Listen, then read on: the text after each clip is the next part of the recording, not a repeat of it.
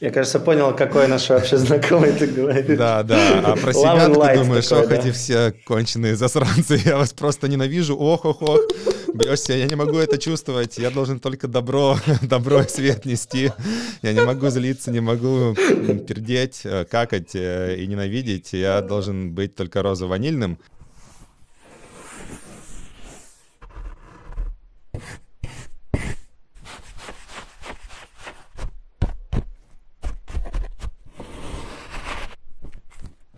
Так, друзья, привет, меня зовут Алексей Иванов. А, вместе со мной здесь Оля Гедеская и Дима Мацкевич, и это первый выпуск подкаста «Соли». И мы здесь собрались, э, потому что нам очень интересно поговорить про несколько важных тем. Одна из них – это как современный человек развивается, какие он ходит э, разные концепции модальности, не знаю, телесные, нетелесные и так далее, для того, чтобы развивать себя и быть в себе большую часть времени.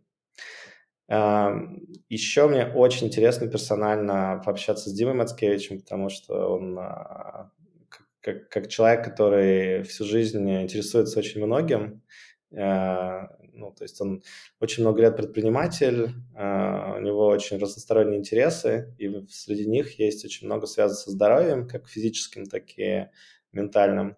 Дима очень много попробовал. Я просто дико рад тому, что ты здесь с нами, Дим. Очень бы хотелось еще поговорить про твой опыт. Ну и, наверное, третья такая общая тема – это в чем соль, в чем фишка, зачем всем этим заниматься. Я думаю, что это где-то между строк всплывет или к концу эпизода. Оля, приветики. Слушай, поскольку у нас первый выпуск, может быть, мы как хосты тоже представимся немножко, чтобы нас, а, как сказать, знали. Как ты думаешь, Оля? Давай. А, я Оля Гидевская. Мы вместе с Лешей созамышляли соли. Вместе с Лешей и Ильей Дудинским втроем. А также я являюсь ко-лидером стартап лидершип программ и занимаюсь а, вещами про развитие комьюнити технологических предпринимателей. А параллельно являюсь SEO Collider. Это такое физическое пространство, технический коворкинг и бар, но на самом деле больше экосистема, тоже про открытое взаимодействие предпринимателей друг об друга и более быстрый рост. Именно людей, а через это уже и проектов. Поэтому, собственно говоря, а, mental health а, людей касается меня, по-моему, во всех сферах того, чем я занимаюсь. Где-то оно чуть более прямо, где-то чуть более косвенно, но anyway. Ну и в прошлом я была SEO таймпеда, поэтому всякое про управление компанией, IT-продукт, разработкой, вот это все тоже мне прекрасно знакомо. Круто. Управленческое, предпринимательское, комьюнити, опыт. Вот так вот я считываю. Yes. ну супер. В двух словах про себя. Меня зовут Алексей Иванов. Я executive coach. В прошлом очень долго занимался дизайном э, в технологиях в России, Европе и в Америке. А последние пять лет я жил э, в Кремниевой долине, где, собственно, и познакомился с Димой Мацкевичем. Мы были соседями какое-то время и провели много интересных разговоров, прогулок и ретритов и прочих разных способов а, проводить время в каком-то развитии, в сообществе а, предпринимателей, а, в, на ранчо, которое Дима вместе с друзьями делал как комьюнити. Кажется, это было всего лишь год назад, ну, полтора года назад, совсем недавно. Короче, короче, я занимаюсь, да, развитием людей, э, веду Telegram Ponchik News. Э, Соль – это наша программа, которую мы сейчас делаем, программа развития, в которой много, много того, что мы узнали по пути в ту точку, где мы сейчас находимся. И мы с удовольствием про это чуть позже расскажем. А, и, наверное, последняя вещь, которую я хочу про себя сказать, это то, что мне очень а, часто как раз э, попадаются люди, которые строят комьюнити, делают комьюнити каким-то образом, организуют комьюнити. В этом плане мне кажется, что Оля, а, что Дима, они тоже такие люди, люди у которых, вокруг которых быстро организуются комьюнити, чем бы они ни занимались. Я знаю, что Дима сейчас очень вовлечен в свой проект «Эмоциональная гранулярность», Конечно, очень много людей тоже регулярно рассказывают мне про этот проект. Вот, может быть, это такая подводка к тому, чтобы, Дим, ты представился, и где ты в чем-то, что тебе сейчас интересно. А, да, спасибо за а, какие-то уже теплые слова. А, меня зовут а, Дима Мацкевич, я, наверное, там в первую очередь предприниматель, во вторую очередь очень давно интересуюсь в таком широком интегральном плане, как устроен человек, как устроено взаимодействие, э, как работает группа людей, комьюнити с точки зрения, ну, как уже ты говорил, и физического, и ментального здоровья. И я даже эти вещи, наверное, не разделяю. И мне интересно, на самом деле, ну, наверное, по структуре своей психики я очень так люблю маниакально глубоко вонзаться в разные темы и все еще это пробовать э, на себе да, поэтому мне очень нравится объединять все, начиная от э, современных, э, не знаю, там, научных подходов, каких-то терапевтических практик э, к тому, как работать с телом, с эмоциями, до каких-то древних духовных практик или там объединяя как-то понимание, как мы там жили 50 тысяч лет назад, э, как это все ложится на современный образ жизни, как это все интегрировать в реальность, и так, чтобы из этой реальности не выпадать, не убегать условно там в какой-то вечный ретрит, а оставаться в этой интенсивности, там достигать чего-то, делать очень много, но учитывать вот эту, как работает эта сложная система тела, мозг, среда, эмоции, все эти системы, как это во благо себя и всех, кто оказывается рядом э, в этот момент. И да, как ты сказал, а, там последний год э, я еще я раньше как-то вот эту тему больше как э, в теории, наверное, там рассказывал лекции, где-то э, что-то писал. Последний год мы с Лешей Мельничком начали вести такие практические группы, называем их эмоциональная гранулярность. Ну, по сути, это такое в широком все равно спектре исследования, как работает эмоции, как работает взаимодействие с людьми. И, ну, там тоже у нас а, появляется очень много такого уже практического опыта и инсайтов, как это приземлять на таких же людей, как мы, это там предприниматели, кто-то, может быть, где-то топы в компаниях, а, как, как это, в общем, оставаться в материальном мире, в реальности, что-то классное делать, но при этом учитывать э, все, в общем, приземлять и духовные практики, и современную терапию, и там миллионы инструментов, да, исследовать через себя, пропускать. Поэтому эти темы супер интересные, теоретические и практические. Угу. А скажи, почему эмоциональная гранулярность? То есть что, что в этом такого для тебя, почему это название проекта? А, ну, на, на самом деле, мне кажется, это слово, оно отражает несколько штук. Э, первое, ну, там, мой, мой текущий опыт э, вообще исследования в этом направлении, он меня привел к тому, что чем бы ты ни занимался, каким бы видом там исследования, развития, трансформации, там, изменения привычек, э, ну, как будто вот это умение чувствовать, как я себя чувствую, эмоции является фундаментом там, как эта штука, которая соединяет тело, все процессы внутри, интеллект, взаимодействие с другими людьми. То есть мы живые, живые люди, живые организмы. Поэтому первое слагаемое эмоции как какой-то такой важный фундамент — а, потом, почему именно эмоциональная гранулярность? Наверное, отразить, что все-таки нам важен а, какая-то научная составляющая в этом, да, то есть что не, не просто слепо брать какие-то а, ну, там древние духовные практики и их применять. Нам, конечно, интересно это все соединять с современным подходом, пониманием того, как это все работает. А, и в том числе мы, наверное, максимально полезны для людей, кто ну, больше называет себя такими интеллектуалами или там работниками интеллектуальной сферы. То есть это IT-предприниматели, там, не знаю, продуктологи, дизайнеры, какие-то топы, например, там где-нибудь в Гугле, в Яндексе. И, соответственно, нам интересно выстраивать интерфейс, как эти штуки понимать, ну, не только через там телесный опыт проживания, но еще уметь это объяснять интеллектуально. То есть нам кажется это важным иметь там какие-то модели, потому что эти модели нам позволяют э, друг с другом коммуницировать, это исследовать, об этом говорить. Э, поэтому, ну, взяли такой термин Э, который нравится. Я его, наверное, впервые услышал у Лизы Барретт э, в ее работах, которые называются, по-моему, «Теория сконструированных эмоций».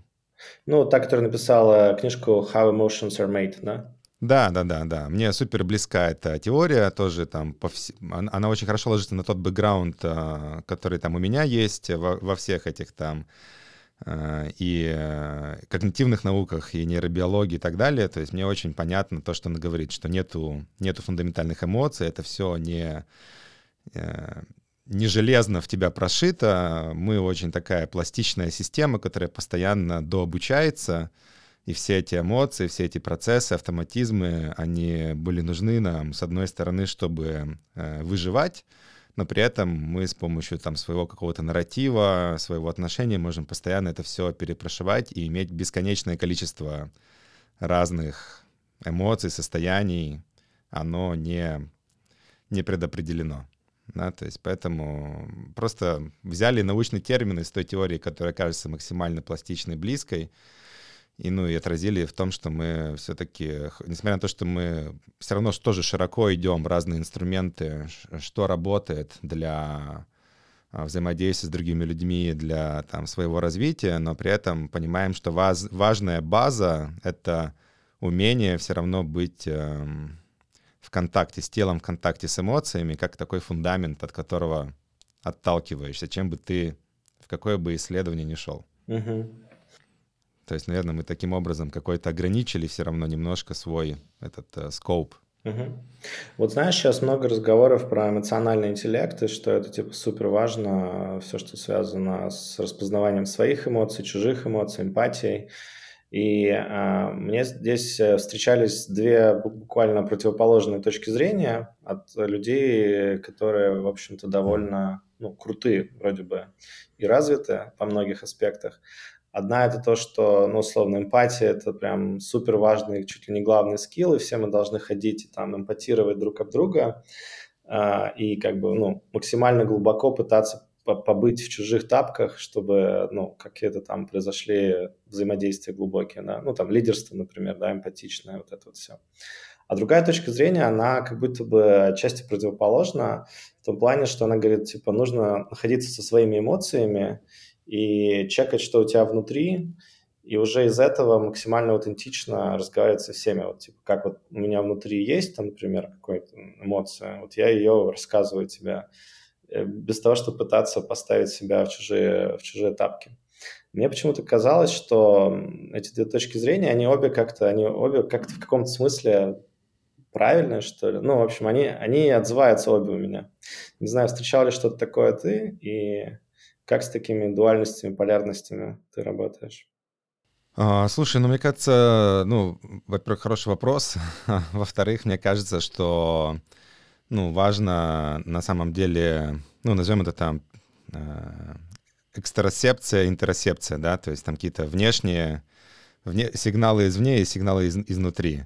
И мне кажется, что это такая какая-то дуальность, где важно на самом деле себе развивать и, и первое, и второе, и наблюдать, как ты между ними переключаешься, как ты их как-то объединяешь, потому что и то, и другое как будто важны для ну, какого-то полноценного, сбалансированного функционирования.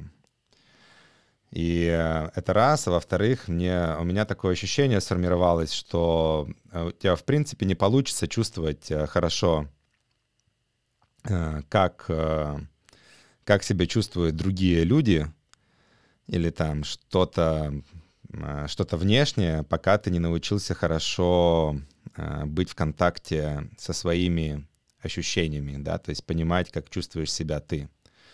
Потому что пока ты не тренируешь и не понимаешь, как себя чувствуешь, ну, как бы сам, э, такое ощущение, что извне ты просто интеллектуально додумываешь, конструируешь. То есть это не будет на уровне, ну, как бы ощущения, это не будет на уровне э, там состояния, это будет скорее какая-то интеллектуализация.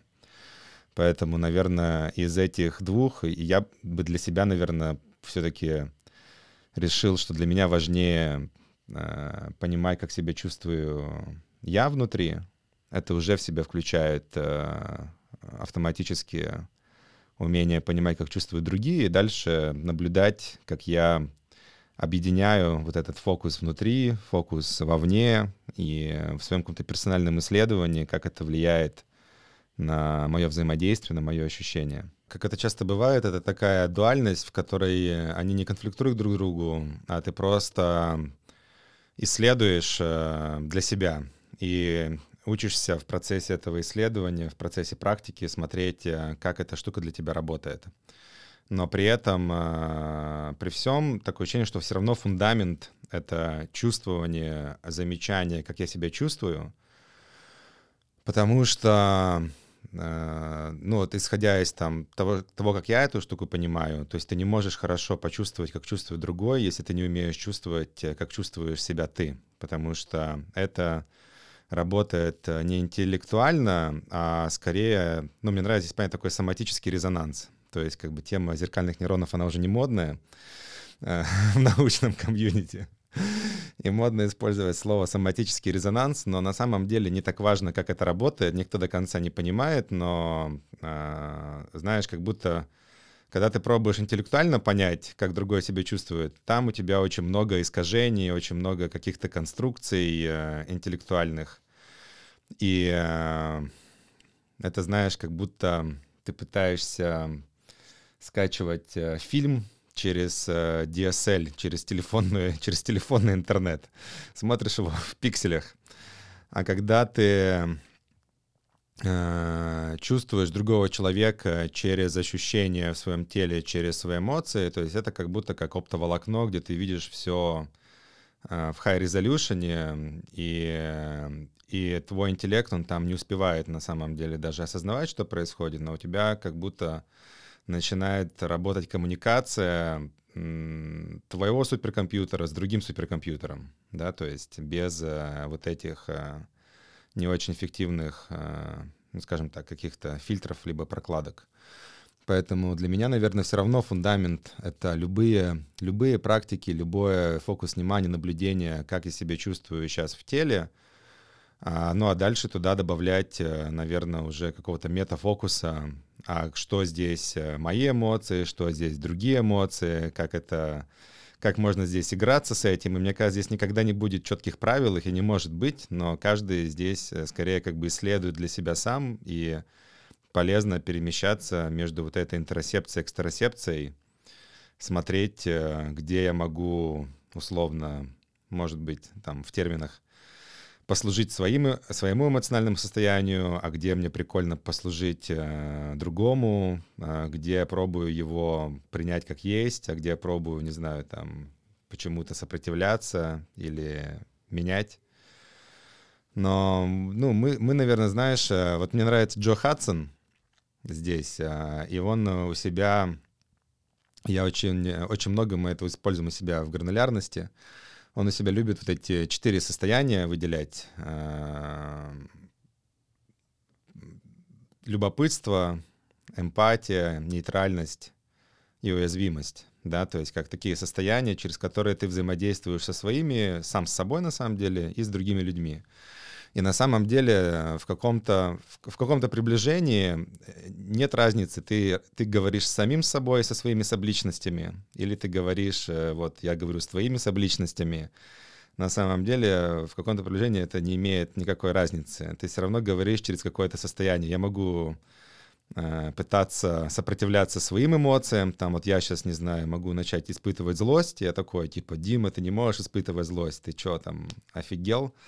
И могу начать сопротивляться этому. То есть я, по сути, не из нейтральности, а я как-то себя за это осуждаю. И точно так же, если я почувствую, что ты злишься, я точно так же могу сопротивляться твоей злости. И в этом ну, на этом метауровне я понимаю, что важно, на самом деле, даже не так важно, это моя злость или твоя злость, а важно, как я к ней отношусь. Да, твое отношение к этому. Ну, еще вот то, что ты у Хадсона написал, кстати, с Джо знаком, я к нему ходил пару раз на его семинары, когда он еще не был таким супер модным. Мне кажется, он все еще не супер модный. Но... Ну, его, его очень любят. Кстати, вот он же, у него же бэкграунд. Кстати, это следующий вопрос, который Оля хотела задать. Я сейчас только включу а, запись, чтобы не потерять еще и зум-запись. А, да, вопрос а, на самом деле еще в том, что откуда человек, с какого бэкграунда человек приходит. То есть, например, вот ты из предпринимательства в, эту тему пришел, да, там я из IT, тоже из дизайна, из UX-продукт. А Хадсон, он пришел из э, венчурного капитала, то есть он венчурный капиталист, и потом вот его как в какой-то момент заработал все эти деньги, которые хотел, и такой, типа, вот хочу заниматься там коучингом, эмоциями и там аутентичностью. И мне кажется, на него резонируют обычно ровно те люди, которые там вот вокруг этой индустрии тусуются, mm-hmm. потому что у них у них похожий способ интерпретации, да, то есть картинка интерпретации мира, она вот как mm-hmm. бы изначально такая, ты в какой-то момент хочешь расширить разрешающую способность, и вот э, натыкаешься на определенных людей, прикольно. Оля такой вопрос задала, пока, пока мы чекинились, э, что вот в тусовке предпринимателей как будто есть такое такая идея, что либо ты как бы зарабатываешь бабки такой ачивер и как бы рвешь э, там рынок и стремишься вперед, либо ты такой чувствующий эмоционально с собой законнекченный мишка плюшевый, который всех обнимает, и типа, что одно с другим редко уживается. Ты встречал такое, такое мнение, и что ты на этот счет, как бы, угу. как, как ты сейчас думаешь? Да, я думаю, это офигенно, что ты поднял эту тему, потому что мне тоже кажется, что есть такой э, э, общий, ну, назовем его bias какой-то или э, misperception или какой-то миф, да, что эмоции, в принципе, как будто ассоциируются с какой-то такой розово-ванильной мягкостью, плюшевочностью. И я бы на самом деле думаю, это абсолютно ортогональные разные штуки. А, что вот мягкость это на самом деле как будто а, какой-то неполный спектр эмоционального проживания, да, то есть э, одна наша общая знакомая, mm-hmm. она любит называть э, вот такое направление light workers, да, то есть это когда ты убегаешь только в приятные состояния эмоций, там, любовь, благодарность, там, я вас всех там люблю, шлю лучи добра, и подавляешь. Я, кажется, понял, какой наш вообще знакомый ты говоришь. Да, да. А про себя ты думаешь, ох, эти все конченые засранцы, я вас просто ненавижу, ох, ох, ох. Бьешься, я не могу это чувствовать, я должен только добро, добро и свет нести. Я не могу злиться, не могу пердеть, э, какать э, и ненавидеть. Я должен быть только розово-ванильным. И это совершенно про другое, да, то есть э, я, как я это чувствую, это скорее такая стратегия убегания от тяжелых состояний, от тяжелых эмоций, ну, в каком-то спектре непозволение себе быть во всем, во всем спектре тяжелых э, э, достиженческих переживаний, когда что-то не получается, когда инвестор отказался, послал тебя когда клиенты не идут, когда твой продукт никому не нужен, это реально как бы тяжело и неприятно. А, и, и на мой взгляд, а, если все-таки убрать эту тему убегания в приятные эмоции, сказать, что, окей, мне, важны, мне важен весь спектр. Я вот придерживаюсь скорее мнения, что весь спектр э, в этом как бы ключ к какому-то гармоничному состоянию, где у тебя нету никаких э, подавленных хронических состояний. Э, там эмоции только помогают. И, на мой взгляд, для, ну, назовем это таких людей, кто много достигает, кто хочет там как-то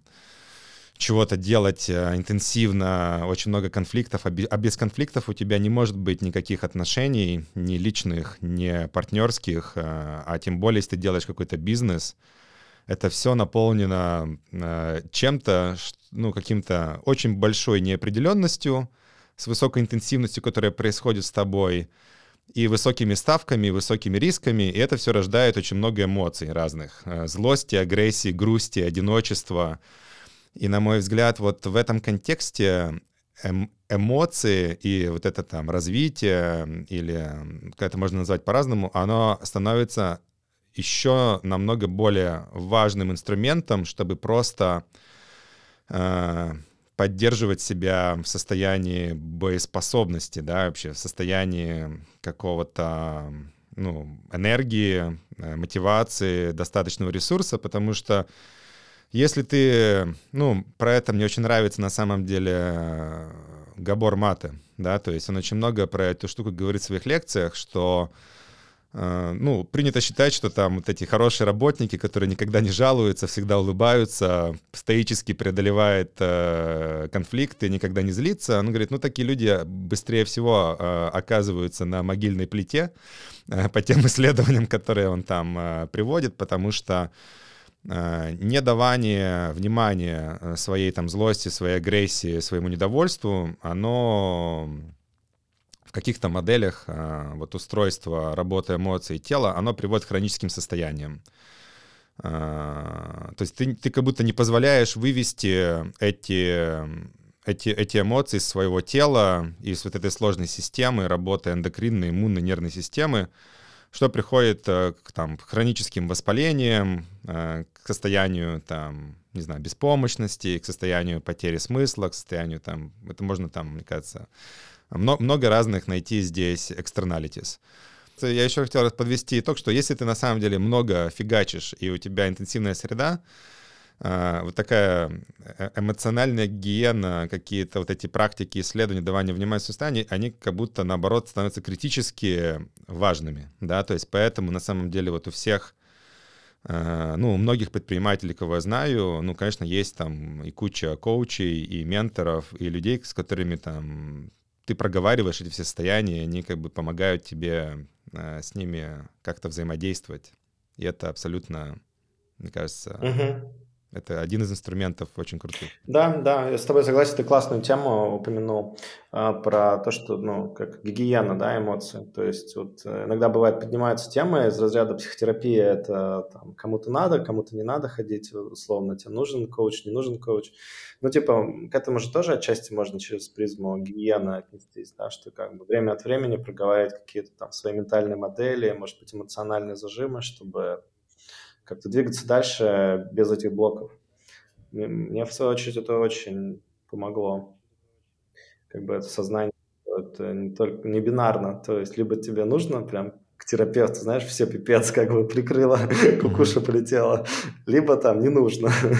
Там есть куча состояний, когда это просто помогает тебе двигаться там, быстрее, быть какой-то такой ну, угу. в каком-то таком более ресурсном, что ли, состоянии, где ты принимаешь то, что эмоции разные, состояние разное, со всеми из них можно как-то взаимодействовать и, и ну, быть окей с тем, что вот они происходят сейчас.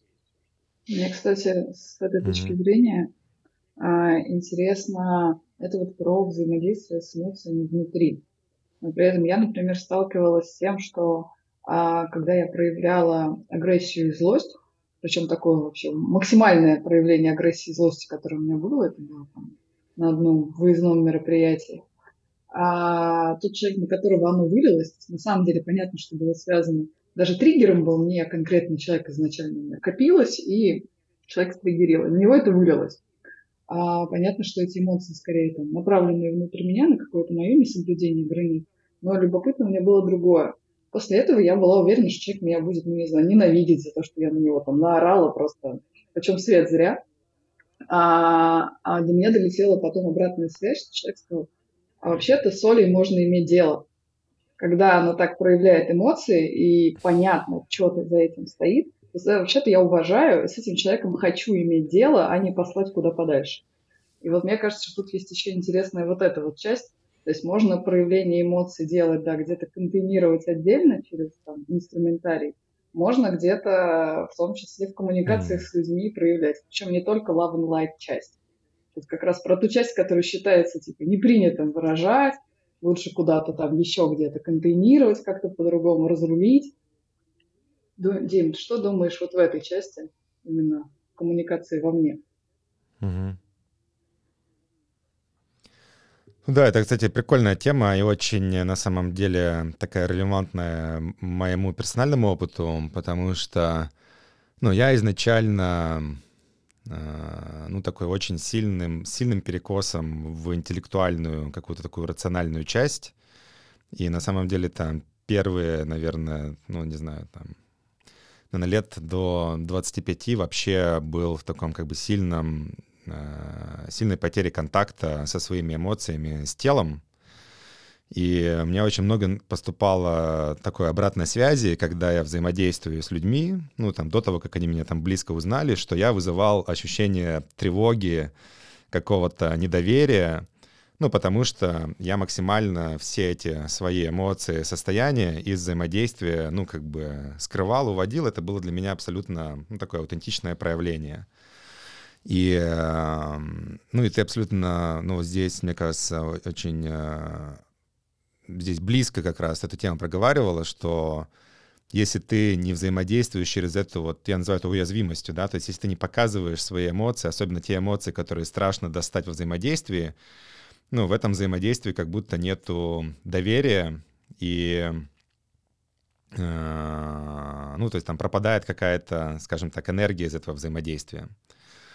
И, э, и вот это отдельное искусство, э, на мой взгляд, как можно оставаться во взаимодействии, и при этом э, проживать эти эмоции, да, то есть как проживать эмоции во взаимодействии, не направляя, не раня этими эмоциями друг друга, да, то есть если если у вас какие-то такие тантрические отношения, вы можете просто орать друг на друга, ну, это абсолютно тоже прекрасно, но это, мне кажется, тоже такой вопрос э, многих итераций э, какого-то такого поля доверия и договоренностей, при этом, на мой взгляд, э, можно учиться, с одной стороны, быть эмоциональным, но при этом не набрасывать эти эмоции друг на друга и не обвинять друг друга. Да? То есть это какая-то вот это тонкое, тонкое искусство, которое скорее можно там, там путем пробы ошибок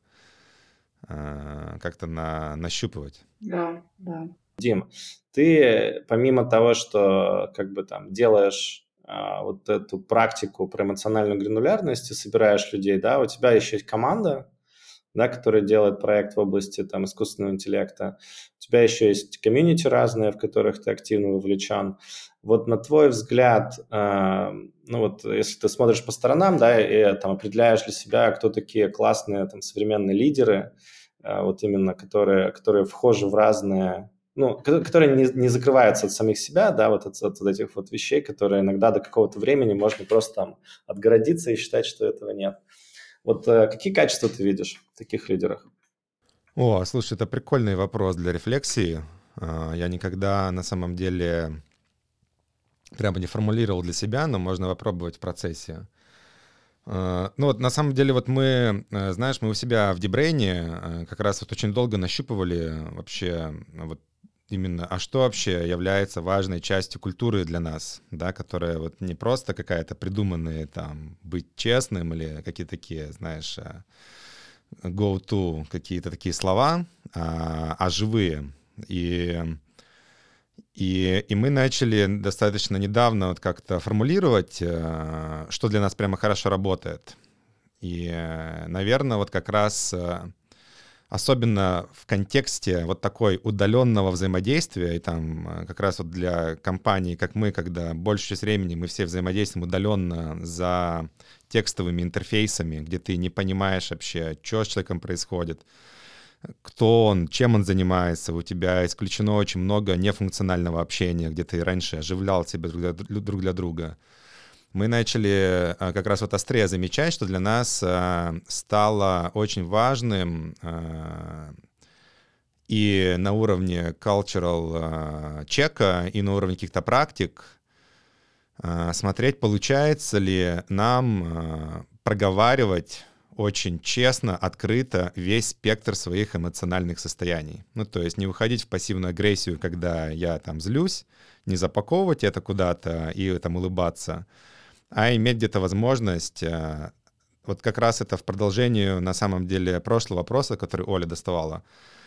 ну, в контексте сказать, блин, я сейчас злюсь, или там, мне вообще очень плохо, я в депрессии, но при этом никого не обвинять в этом, да, то есть, и, э, и мне кажется, вот это важная, наверное, часть становится такого современного лидерства, э, как, как общаться про свои эмоциональные состояния, как самому замечать свои эмоциональные состояния, как замечать, когда я злюсь, и это влияет на мою коммуникацию, потому что я всех начинаю считать там мудаками или как-то остро реагировать на ошибки. То есть заметить, а, прочувствовать это в себе, а, я называю там разобусловить, перестать в этом всех обвинять, присвоить себе эту эмоцию, проговорить ее, проговорить ее так, чтобы другой не почувствовал, что я его в своей, ну, манипулирую эмоционально. И, в общем, э, как бы достать, зарелизить эту энергию из коммуникации, и это прямо мы начали замечать, супер важная составляющая стала как бы вообще здоровье команды, э, сохранение мотивации, когда ты, ну, весь работаешь удаленно, потому что, ну, ну, как минимум для нас, очень важная часть мотивации совместной работы — это даже не общая миссия, не общие цели, а ощущение живых людей команды, что мы друг друга чувствуем, что мы понимаем, кто как себя чувствует, что нас принимают во всем спектре наших состояний, что нас поддерживают.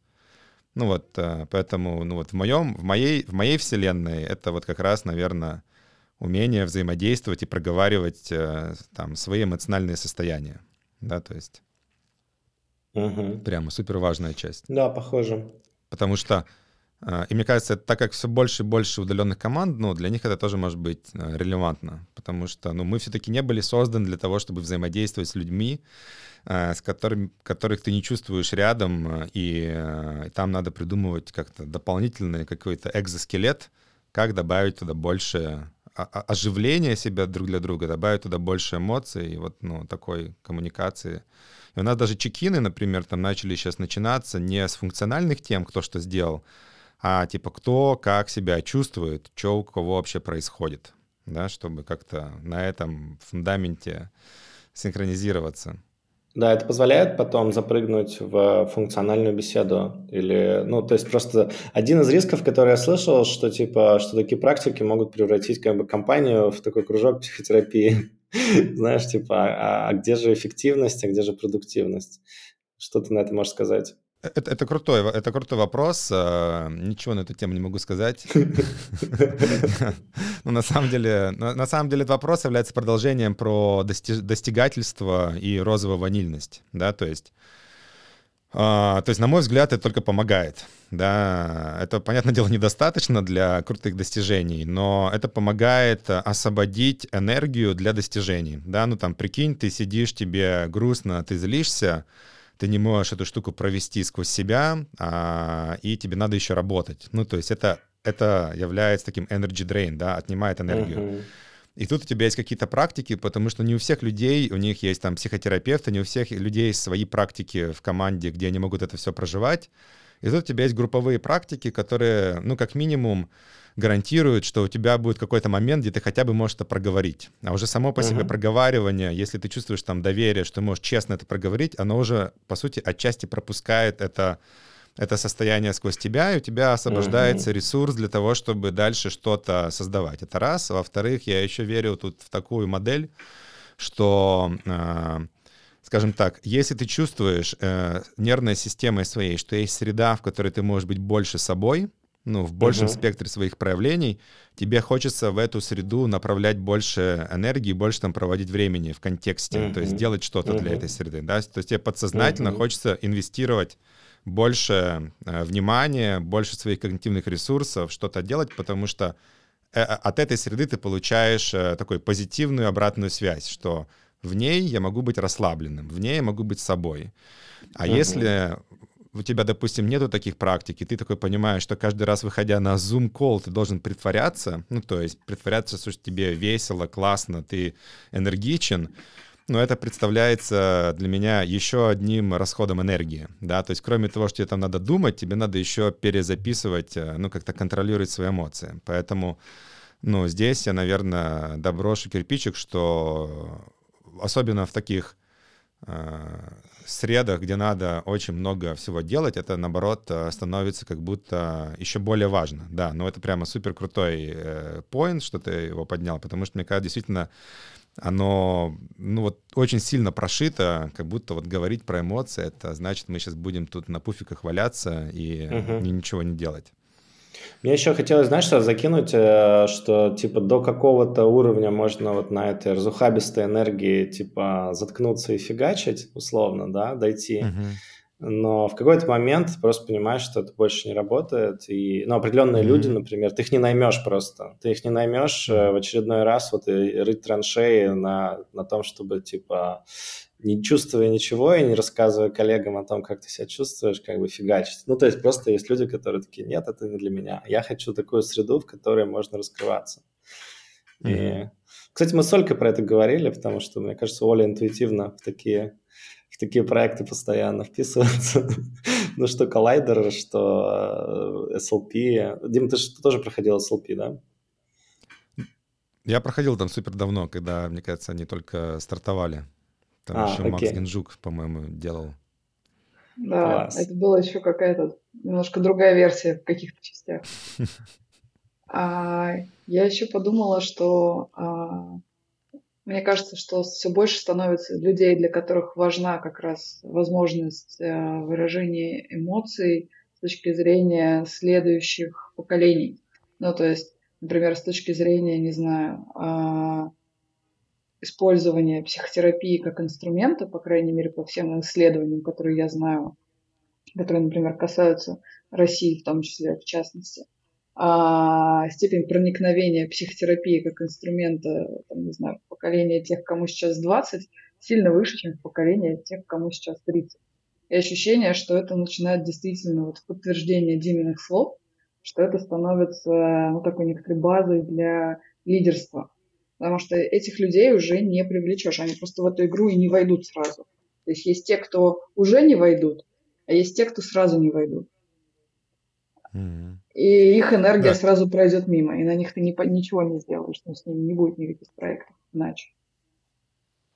Слушай, очень прикольный поинт, да, я тоже, я, кстати, об этом даже а, особо не задумывался, но это прямо имеет очень большой смысл, то есть действительно на самом деле прямо подтверждается тем, что я как бы замечаю, и эм, ну да, такое ощущение, что там в следующей когорте, условно там, команд, э, людей, которые хотят что-то создавать, э, ты их не, не, привлек, не привлечешь, знаешь, таким мото. У нас среда хардворкеров, стиснув зубы, мы, не жалуясь, фигачим, и скажут, ну, как бы, ну, ладно, фигачьте, не жалуюсь. При этом, ну, вот еще хочется подчеркнуть, что действительно это вообще разные такие векторы, то есть ты можешь очень много фигачить, и при этом быть в контакте со своими эмоциями, и это может тебе помогать еще больше фигачить и не выгорать при этом, да, то есть, что это не противоположные штуки, либо ты фигачишь, либо ты в контакте с эмоциями расслабляешься. Ну, потому что я же приведу очень хороший пример, то есть, например, со спортом, да, то есть у меня спорт, э, ну, это одна из первых таких сфер, которая интегрировалась в то, что я делаю, это с очень э, хорошим контактом в теле через удовольствие.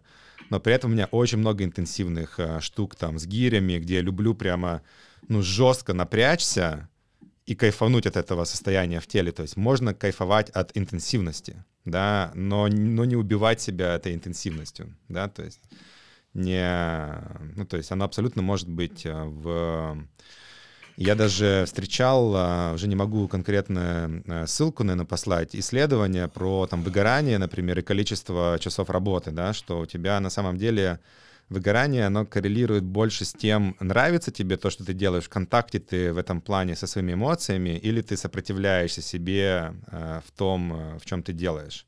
Угу. Я, я, могу, я могу подтвердить, у меня прям вот ровно такой опыт был, потому что Последний раз э, у меня э, выгорание в Калифорнии случилось, когда я просто уже понимал, что я не хочу делать то, что я делаю.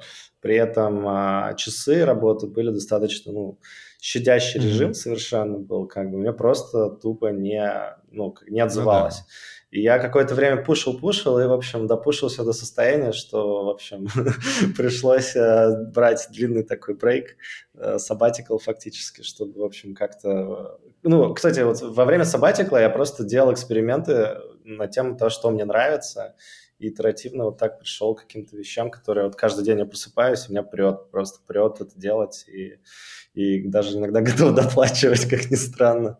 И это крутое ощущение, совершенно обратное вот э, такому, что mm-hmm. ты ну, вот описываешь, да, когда у тебя внутренний конфликт, типа вроде надо, вроде там деньги хорошие платят, а внутри такое, не, не хочу.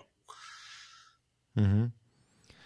Ну да, и вот на самом деле вот даже вот в твоем примере э, можно увидеть, э, что фундамент для того, чтобы ну, вот себя направлять туда, где прет, это, это тоже какой-то, какого-то рода контакт э, со своими ощущениями. То есть ты вначале научился чувствовать, что, блин, вот тут меня не прет, а вот тут прет. И постепенно начинаешь э, выстраивать какой-то внутренний компас, да, потому mm-hmm. что на какой-то стадии ты даже можешь не замечать, тебе просто плохо, и ты не понимаешь, почему тебе плохо. Ты вроде там работаешь, там, не знаю, допустим, там 4 часа в день, но, но почему-то устал. А, но угу. ты даже не понимаешь, а может даже не замечаешь, что ты устал, пока ты совсем не выгорел, да, то есть. Угу. Угу. Ну, это, кстати, да, это еще одна тема. Вот э, сейчас очень часто говорят о ресурсном или энергичном каком-то состоянии, таком наполненном. Э, ну, драйв иногда, да, используют слово, иногда flow. Угу.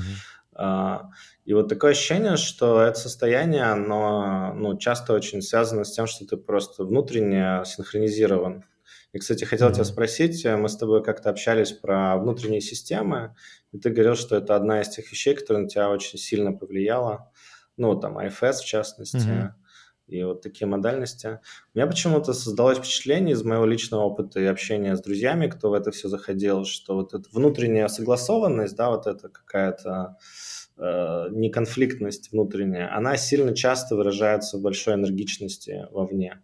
То есть человек mm-hmm. становится такой заряженный, его прет, и он фигачит куда-то на, на полных скоростях.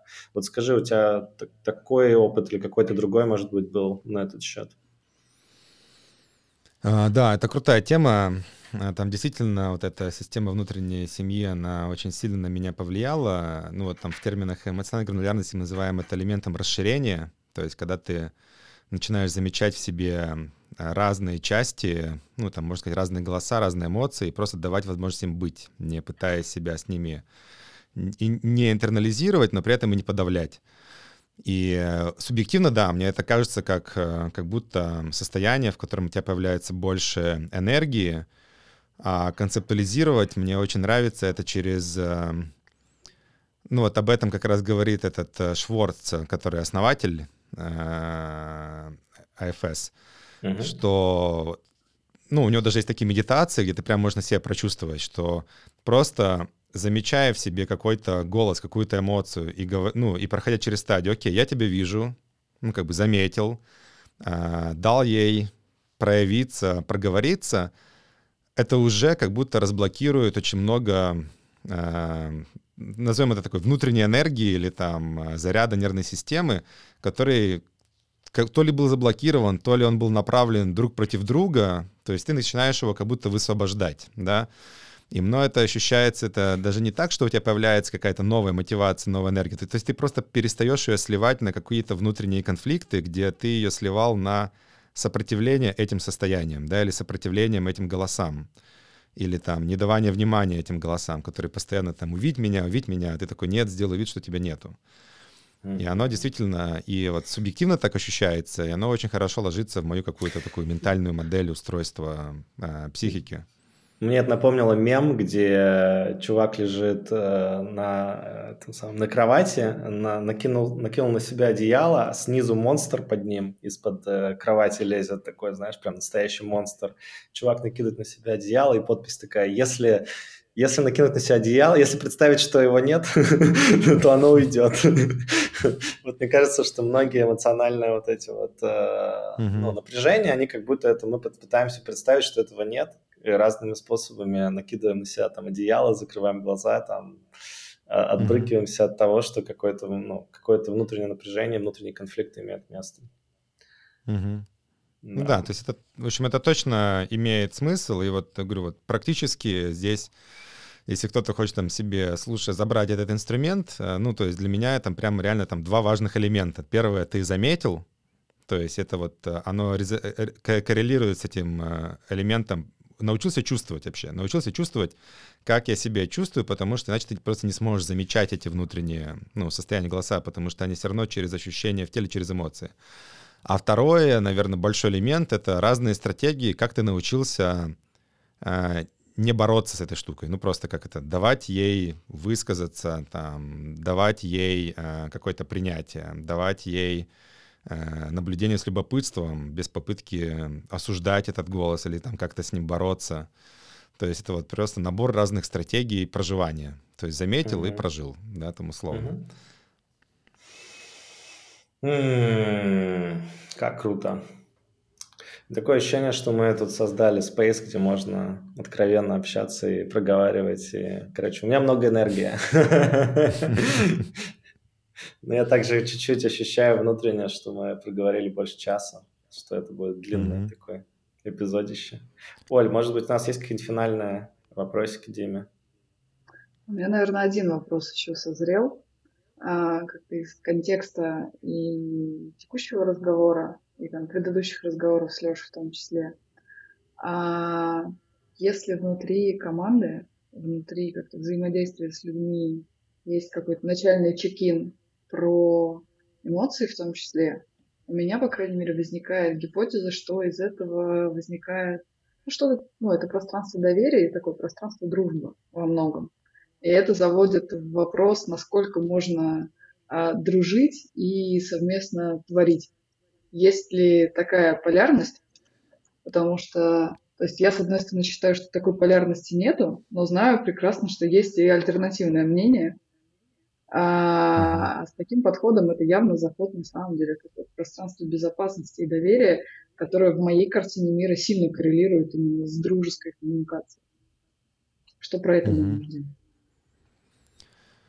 а, да, крутой вопрос. Э, я бы, наверное, из него э, вывел бы для начала там понятие дружбы, потому что оно как будто такое нагруженное и имеет для всех какой-то свой каскад ассоциаций. Э, я бы постарался из первых принципов по подумать, а что вообще значит, когда я честно коммуницирую свое состояние. Да? И для меня это, наверное, больше про открытость, прозрачность, доверие, и вот если мы тогда спрашиваем, а вот открытость, прозрачность, доверие, это вообще полезно для команды, что оно добавляет?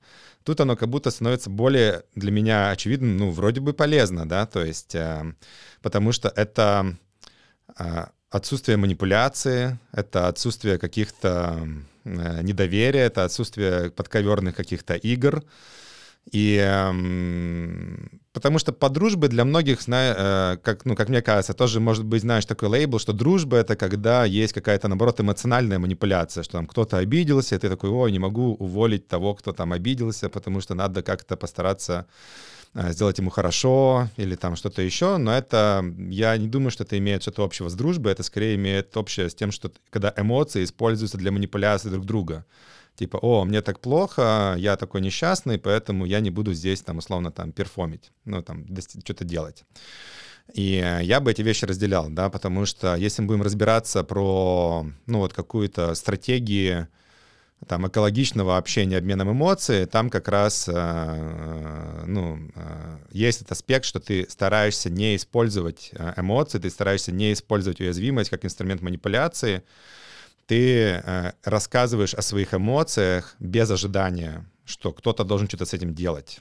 Это скорее как бы элемент обмена своим состоянием, это уязвимость, да, это доверие, да, здесь ты как бы чуть больше раскрываешь свои карты, точно так же, как раскрывать карты, что, ребята, у нас осталось много денег в стартапе, э, я не знаю, когда мы их привлечем, да, я в такой ситуации был. И, я, и, и, мы, и, мы, и мы были в стратегии, когда мы это скрывали, и мы были в стратегии, когда мы об этом говорили. И вот для меня это скорее как бы вот здесь, э, что когда мы вскрывали, мы как бы не доверяли, что команда э, достаточно зрелая эмоционально, чтобы выдержать это. Мы боялись, что кто-то, узная это, уйдет. Это было недоверие с нашей стороны команд, команде, и это рождало недоверие со стороны команды нам, да, потому что они такие, что-то происходит, они вроде нервничают, но говорят, что все нормально, Э, что-то, блин, не так, и это рождало очень много, на самом деле, динамики такой, э, где додумывали того, чего нету, еще хуже, да, то есть, и, а, а, а были случаи, когда у нас, допустим, не было денег, и мы об этом говорили, слушайте, реально, нет денег, э, мы не знаем, когда они будут, но мы делаем все возможное. Э, и это, наоборот, в каких-то случаях добавляло энергии, добавляло мотивации, потому что все такие убирало диссонанс. И с эмоциями кажется то же самое, да, то есть если я злюсь на тебя или в контексте с тобой, я говорю, да не-не-не, все хорошо, ты вообще душка, но ты считываешь своей как бы э, вот этим соматическим резонансом, что, блин, что-то как бы, Дима, тут, ну, непонятно. У тебя, скорее всего, это добавит напряжение. Ты такой, блин, что-то мне тревожно в контексте Димы, потому что он все время улыбается, как робот. Но, но по-моему, меня ненавидит. Пассивная, пассивная агрессия, когда внутри и снаружи разные вещи. Я думаю, очень многие могут это, как это, как это говорится, relate, ну, как бы с этим прорезонировать. Многие были в разных культурах, где чувствовали вот этот э, диссонанс, э, что кто-то все время улыбается. Особенно в американской культуре, я думаю, вот, ну, Леш, что много, О, да. да, когда ты такой... О, да, в Калифорнии, в Калифорнии все всегда улыбаются, а потом... А потом завтра тебя уволили, да. И, э, ну, мне, например, мне было бы тревожно в такой культуре работать, потому что я бы додумывал всегда этот асимметрию информации, я бы заполнял в худшую сторону сторону, да, потому что у всех есть свои там травмы, какие-то детские адаптации, и ты всегда эту асимметрию информации заполняешь в худшую сторону. То есть ты додумываешь часто, что, наверное, раз не показывают эмоции, наверное, они меня ненавидят. А может, mm-hmm. ну, то есть, поэтому, э, на мой взгляд, э, это вопрос уже как бы, понятно дело, все равно каких-то личных границ, э, личного там доверия, кто там насколько, куда готов уйти в уязвимость. Угу. И это как бы каждому тестировать самому, но на моем опыте, ну, это прикольно исследовать, да, потому что там может оказаться, что есть э, ну, там, для каждого чуть больше там, спокойствия, чуть больше доверия, чуть больше энергии для совместного взаимодействия. И, понятно, это не выстраивается сразу, ты такой пришел, раскрылся. То есть это, наверное, мне нравится здесь вот Ирвин Ялом. А, Ирвин Ялом — это такой отец-основатель экзистенциальной терапии. Он mm-hmm. очень часто в своих книгах упоминает, что чуть ли не основополагающая штука в любых отношениях терапевт-клиент как раз является вот это итерационный заход в уязвимость. Не где ты там с позиции сверху, как терапевт говоришь там, как надо жить, а ты выстраиваешь контакт э, через э, ну, честное, э, честное проговаривание, честное раскрытие своего внутреннего состояния, но при этом беря за него ответственность, не обвиняя в этом состоянии ну, другого человека. Угу. Мне кажется, что, знаешь, вот это как э, идея, что твое раскрытие раскрывает другого человека, и вы можете глубже уйти. Это действительно какая-то вещь. Вот я на себе это много раз пробовал. То есть, условно, стратегия, как вот у тебя в стартапе, стратегия улыбаться и говорить, что все будет нормально, хотя ты знаешь, что как бы не уверен в этом. И стратегия типа раскрыться и говорить как бы вот как есть а, о своих там, чувствах, переживаниях знаешь, разница была в том, что первую штуку можно пушить относительно недолго, прежде чем становится... Не, ну да, ты, ты сам выгораешь от нее же. Да, да, ты сам выгораешь, плюс другие люди. Ну, как бы, вот, вот у меня тут реально люди, которые эмоционально уже прокачанные и глубокие, они это считывают. И они такие, ага, короче, нифига, не соответствует, что внутри, и то, что я снаружи считываю. Ну, они как бы начинают с тобой mm-hmm. по-другому говорить, как с кем-то, в общем, кому они не доверяют. А в, в опция 2 туда не все идут, понятное дело, это не для всех, как бы вот эта открытость такая же, симметричная. Но те, кто идут, обычно получаются офигенные разговоры, офигенные какие-то инсайты приходят. Я прям кайфую от таких разговоров. Угу.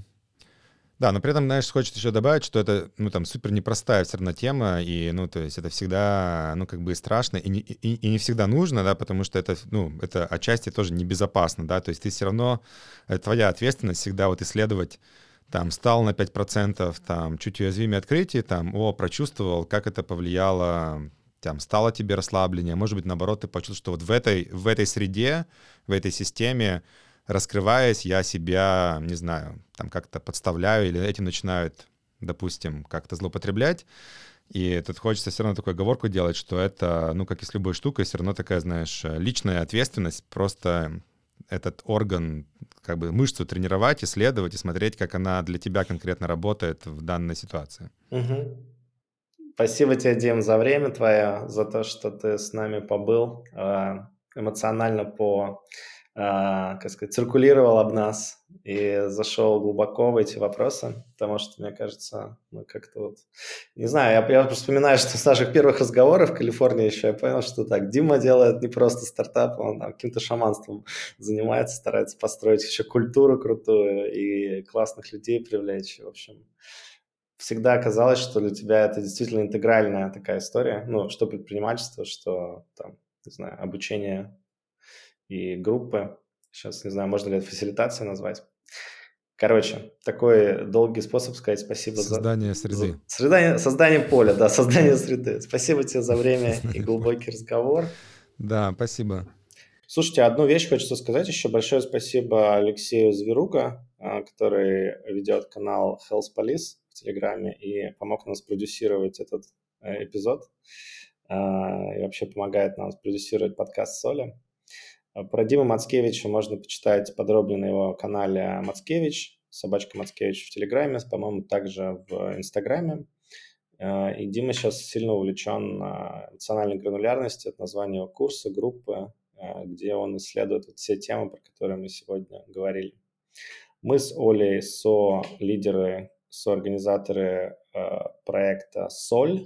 Это программа развития нового типа, мы как раз в ней опираемся очень сильно на э, такие штуки, как национальная глубина, э, системы внутренние, вроде IFS, и, конечно, разные штуки, которые приводят нас в состояние игры, то есть такого чего-то радостного, вовлеченного с сосозданием, сотворчеством. И это те темы, которые сильно нас интересуют, и которые мы будем дальше притаскивать в этот подкаст. Я думаю, что можно еще сказать, что а, соль — это про взаимодействие в том числе с нерозовой частью спектра и с теневой частью спектра. Mm-hmm. И это тоже влияет на открытость этих коммуникаций внутри, внутри программы, внутри сущности. А, ну вот это я, наверное, хотела добавить к тому, что ты рассказал. Хм. Да, слушай, вот это классная тема. Мы не затронули с Димой. Возможно, имеет смысл позвать еще разок про это поговорить, потому что Дима, я знаю, точно ходил в тень не раз. Заглядывал туда через разные инструменты.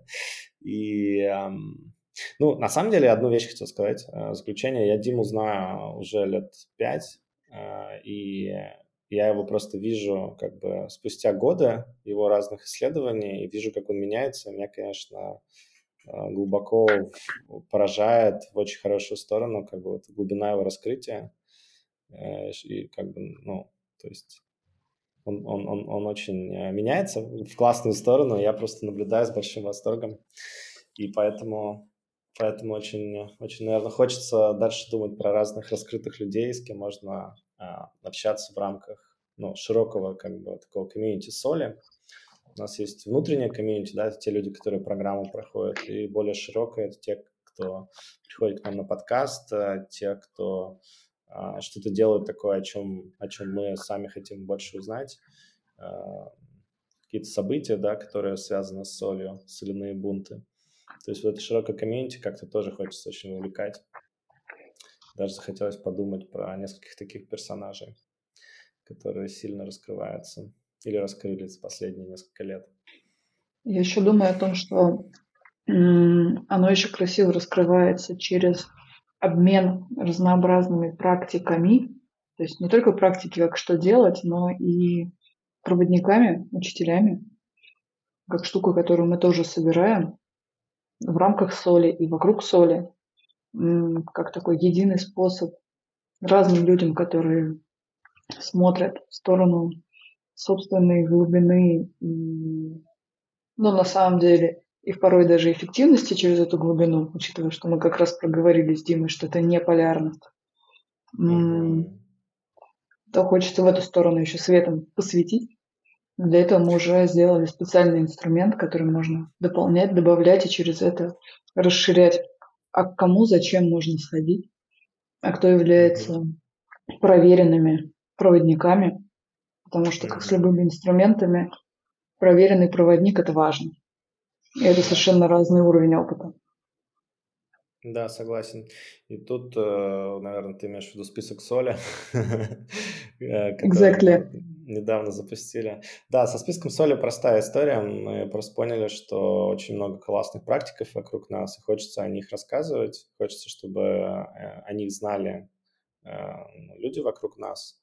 И мы стараемся добавлять в этот список тех, кто как-то отфильтрован через наши собственные фильтры или фильтры наших друзей – и эм, чтобы доступ к разным модальностям, да, вот даже эмоциональная гранулярность, например, группы, или вот Леша Мельничек, который вместе с Димой делает этот проект, он, например, очень крутой мастер по пару, то есть он делает бани, очень такие интересные, глубокие, трансформационные.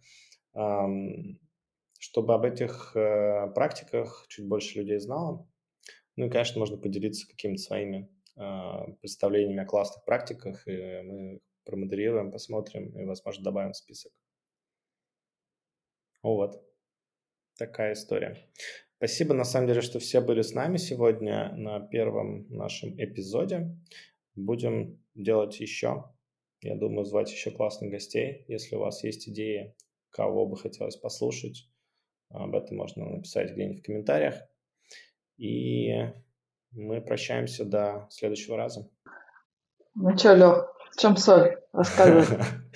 Я думаю сегодня, что соль а, в том, чтобы быть в контакте с собой и с другими классными людьми.